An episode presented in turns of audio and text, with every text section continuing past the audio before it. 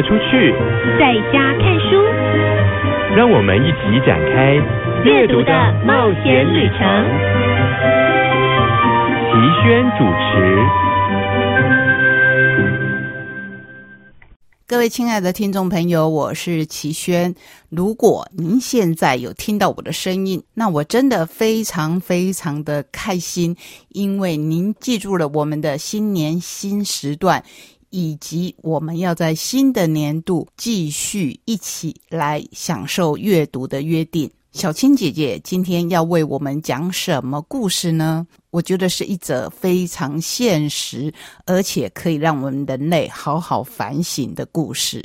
说到故事，就一定要提今天选书单元为您选的两本选书，一本是真实的新闻纪实，一本是小说。可是他们都反映的人生百态，血淋淋到有的你真的不忍直视。不过，因为我们说好了要分享各式各样的书，所以在第三单元里，我们为您准备了快乐的提案，也想要跟您分享在年节的时候特别需要的各式料理。这些料理不只是主餐，还有点心，希望让你一路甜甜蜜蜜到旧历年。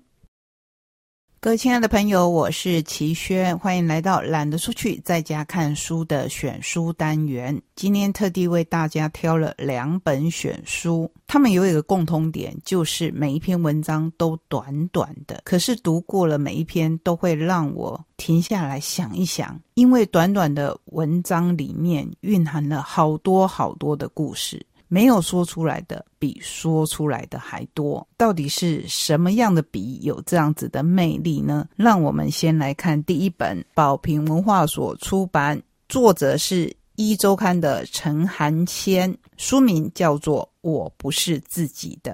听故事和说故事时，我不再是我，我是众生。为什么会在自己的名字前面写上了一周刊？因为这都是他在一周刊任职期间所写的文章。为什么我对这一本书会特别的感兴趣，而且很想要分享给大家？那是因为在之前，不管是在还有实体的。一周刊，或是到后来在网络上的一周刊，我常常注意到陈寒谦所写的短文，短短的文字更考验着写作者的能力。我不是自己的，里头都是一些平凡的小人物，个个过着如戏的人生，在欲望与死亡的边缘。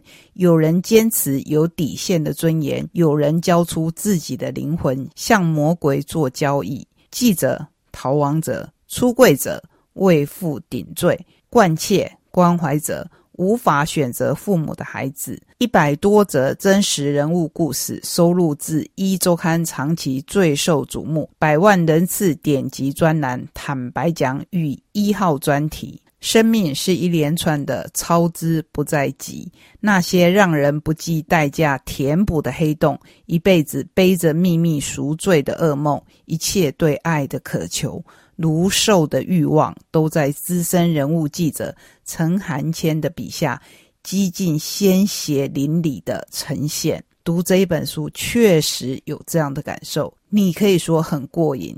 可是当我想到独自过瘾的，背后是真实血肉淋漓的人生时，又充满着不忍。他们死过千百回，遍体鳞伤的不只是肉体。关于噩梦、匮乏、软弱及其后的妥协、醒悟与宽恕，我们来看看作者的简介：一九七六年生。其实还非常的年轻，毕业于师大国文系、清大中文所，喜欢听故事、说故事。十八岁的时候，觉悟自己的作家之梦终要幻灭，于是立志当记者。曾任职《中国时报》市政组、一周刊与晋周刊人物组共十余年，以及四年的全职妈妈。他擅长小人物的采访写作，和著有《有故事的人》坦白讲，目前任职于晋传媒。我真的真的非常喜欢他的文字。那我先跟您分享詹宏志先生所写的序：苦难的万千化身，推荐陈寒谦的《我不是自己的》。幸福的家庭都是相似的，不幸的家庭却各有各的不幸。这是俄国小说家。托尔斯泰说的：“我今天也许可以仿他的口吻说，成功的故事都是相似的，苦难的故事却各有各的苦难。在文章中或电视专访中。”名人的成功故事都是很无聊的。如果把他们的冠尔大名写成 X，把他们创造的成就写成 Y，你就发现他们都是 X 成为了 Y 的同一条公式。但如果你愿意读一读这一本书里每一则短小的人物速写，你就知道苦难有千万种面貌，包括他们破碎成千万片的肉体与灵魂，而他们就在你每天擦身而过。却浑然不觉的左邻右舍，这些稿子原来就是刊登在杂志上的。我必须坦白承认，在一周刊风行一时之际，我最爱看的就是这些平凡小人物的劲爆故事。这一点就是我刚开始跟各位讲的。当时我并不是一周刊的爱好者，可是如果偶尔看到，最吸引我的就是这些平凡小人物的故事，非常的好奇。甚至很主观的认为，这一定是一组作者才能够在每一周短短的截稿期内写出这么精彩的故事。如今看他集结成册，真的是不得不佩服陈寒谦手中的那一支笔。所以，当我看到作者介绍中说他十八岁的时候觉悟自己的作家之梦终要幻灭，于是立志当记者，其实是有点惊讶的。因为这一本书分明就是一个有着作家之笔的人才写得出来的好书啊！好，让我们再回到推荐序上。张宏志先生说，他最爱看的就是这些平凡小人物的劲爆故事，不是因为他们平凡或荒诞，而是因为他们真实，赤裸裸的真实，真实到你几乎不忍直视。唉，世间呐！真有这些不可想象的不幸命运，真有这些诡异形式的扭曲痛苦，真有这些吞噬事情的欲望怪兽，也真的有这些匪夷所思的妥协方案。书里面的这些故事，大大开启了我的眼界，彻底动摇了我的三观，并且拓宽了我对世事人情，或者是所谓的人间地狱的理解。也让我对命运更底层的人们的生命韧性与道德弹性有了全新的认识。其实我在读小说的时候，已经隐约明白，如果我们不曾看见某些光怪陆离的人类行为，那是因为我们还没有真正见过各种边缘极端的人生处境。只是这一次。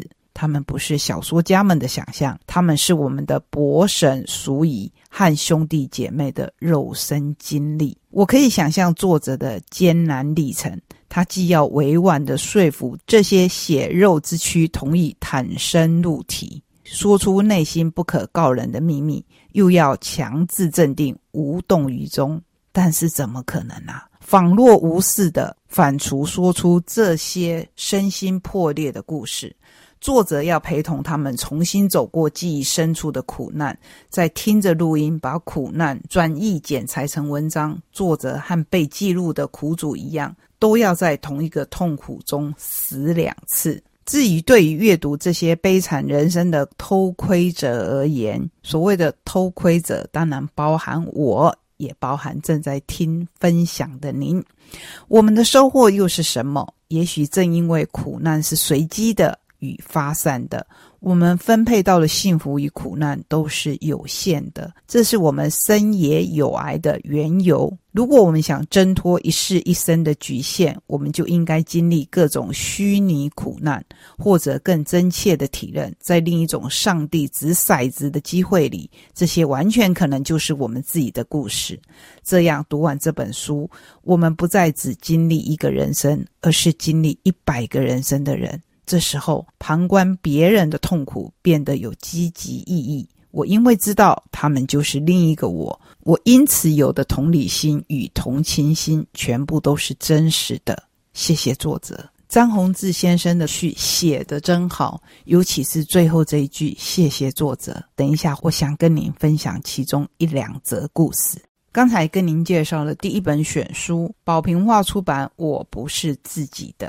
除了张宏志先生的推荐序外，还有很多朋友的本来就写的很短，也或许被出版社截短的推荐。他们包括林立清、范立达、董成瑜，以及笔名为万金油的郑敬耀。不过最精彩的当然还是内文。出版社将他们分为五个大专辑，集一叫做《欲望这头兽》，集二。噩梦终会醒，集三青春的枷锁，集四我的名字叫点点点。这一集比较短，只有五篇，因为这些人的名字跟不管是历史上还是现实当中的一些名人同名，我相信这在他们的人生当中多多少少会造成一些困扰。自己是哪些名人的名字？就请你自己来看，集五人间不是只有恨，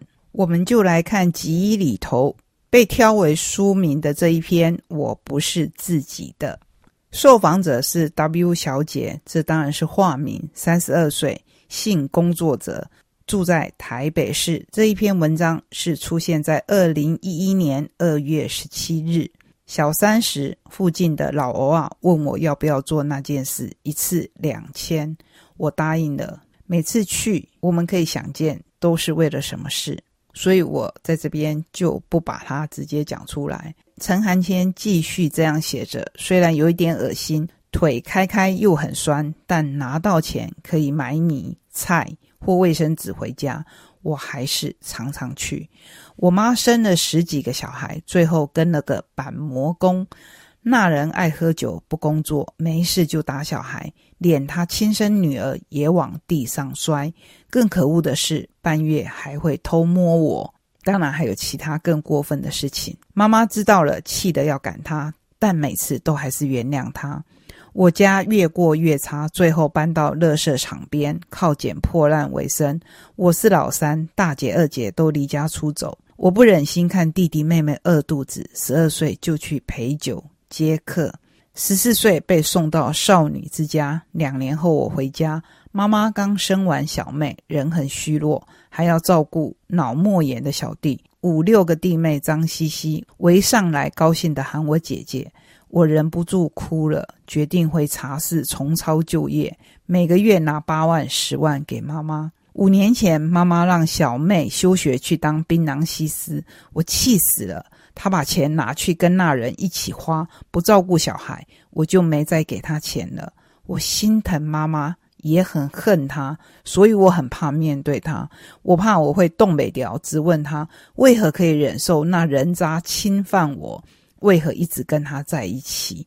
但我更怕妈妈回我：反正你还不是做那行的。我曾经结婚又离婚，两个孩子被社工送走。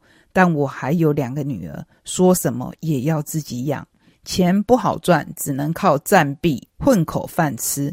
对我这一生，我没想过后悔，想太多只会难过。为什么没有为自己活过？我很想做自己，但老实说，如今我还是不知道要怎样才能做自己。哎，亲爱的听众朋友，其实分享到这边里头，我还有很关键的几句都跳掉。那是因为真的真的很不忍心。一开始就跟你讲过，这里面有一百多则的故事，包括他是盲人按摩师，却被客人要求做黑的；同事被骗走百万元，他只觉得自己不被当人看；他是征信社老板，看尽同业为钱暴利、设局捉奸、谋财害命，依然劝和不劝离，只因他懂家庭破碎的艰辛。他是让父母划单贷款缴不完的公子哥，直到跑车开到睡了一场长达九天的觉，才惊觉以死亡擦身的自己，过去玩的不是花天酒地，而是命。你已经砍了我三刀，不要再杀我了。这是一句引号里面的话，是一位女性在郑捷随机砍人时，为按求救铃而被砍伤。如果重来一次，依然要奋力阻止。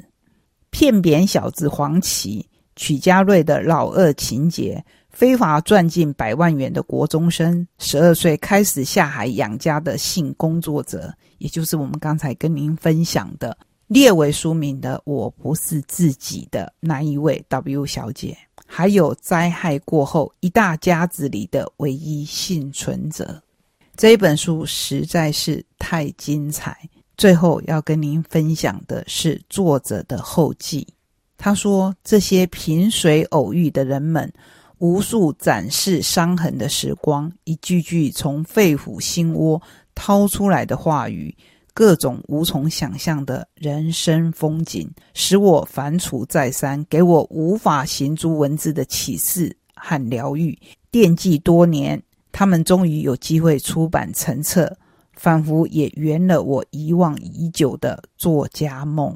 最后，他谢谢很多人，当然是谢谢所有的受访者，谢谢他在一周刊的主管、同事，以及这次出版这一本书的宝平。最后，他说：“希望这一本旧稿结集还能带给现今读者面对生活的力量。”我要说的是，当然可以，当然带给我们很大的力量。我们赶快来看。今天的第二本选书是印科所出版的《良家妇女》。严礼谦这位作者说的“良家妇女”可不是善良的良，而是不知道哪里吹来一阵凉风的那个凉。本书收录了八十八篇几百字或千字幅度极短篇，故事架构上加油添醋或减盐少油，轻快翻炒出一则又一则都会男女两性婚姻、职场角力的爱情暗黑料理。好奇之下而点开的 Google 评论，细看后发现这些景点不都是自己不久前才去过？算命师大笔一挥的名字，真的能够让自己人生重新定位吗？与老友们来一场真心话交心，是福是祸？多年不见的情侣相逢，问候语处处暗藏玄机。公司的厕所、茶水间和背后是秘密集中营。人前神仙眷侣，人后假面夫妻。靓丽生活背后，也许是双面人生。这本书。跟刚才我们介绍的真实人生又不同，因为是小说体写成的。可是，真的就只是小说吗？从我刚才短短的介绍里面，你当可以想见，不是如此。每一则故事发展都有如深夜小酒馆里的惊奇餐点，每个环节的明枪暗箭总让人目瞪口呆。作者从细微处发现故事棉线，随机取出各种材料，以犀利之笔重新揉捏、塑造、打磨。就是你可以把这本书看成都会丛林中好男好女的奇妙物语，也可以看成是渣男渣女的。奇妙物语，所以尽管书中各个主角们可被简化成渣，但是作者无意指责或是笑话里头的男男女女。毕竟透过这些既熟悉又陌生的场景，多少让人明白了一些内幕与心理曲折。为什么把这两本书放在一起？因为这两本书真的很像，像在它的精简，也像在它的精彩。宝瓶。跟印科所出版的这两本书，如果你看不下长篇大论，我真的真的强烈的推荐您去找来看一看，保证你会喜欢。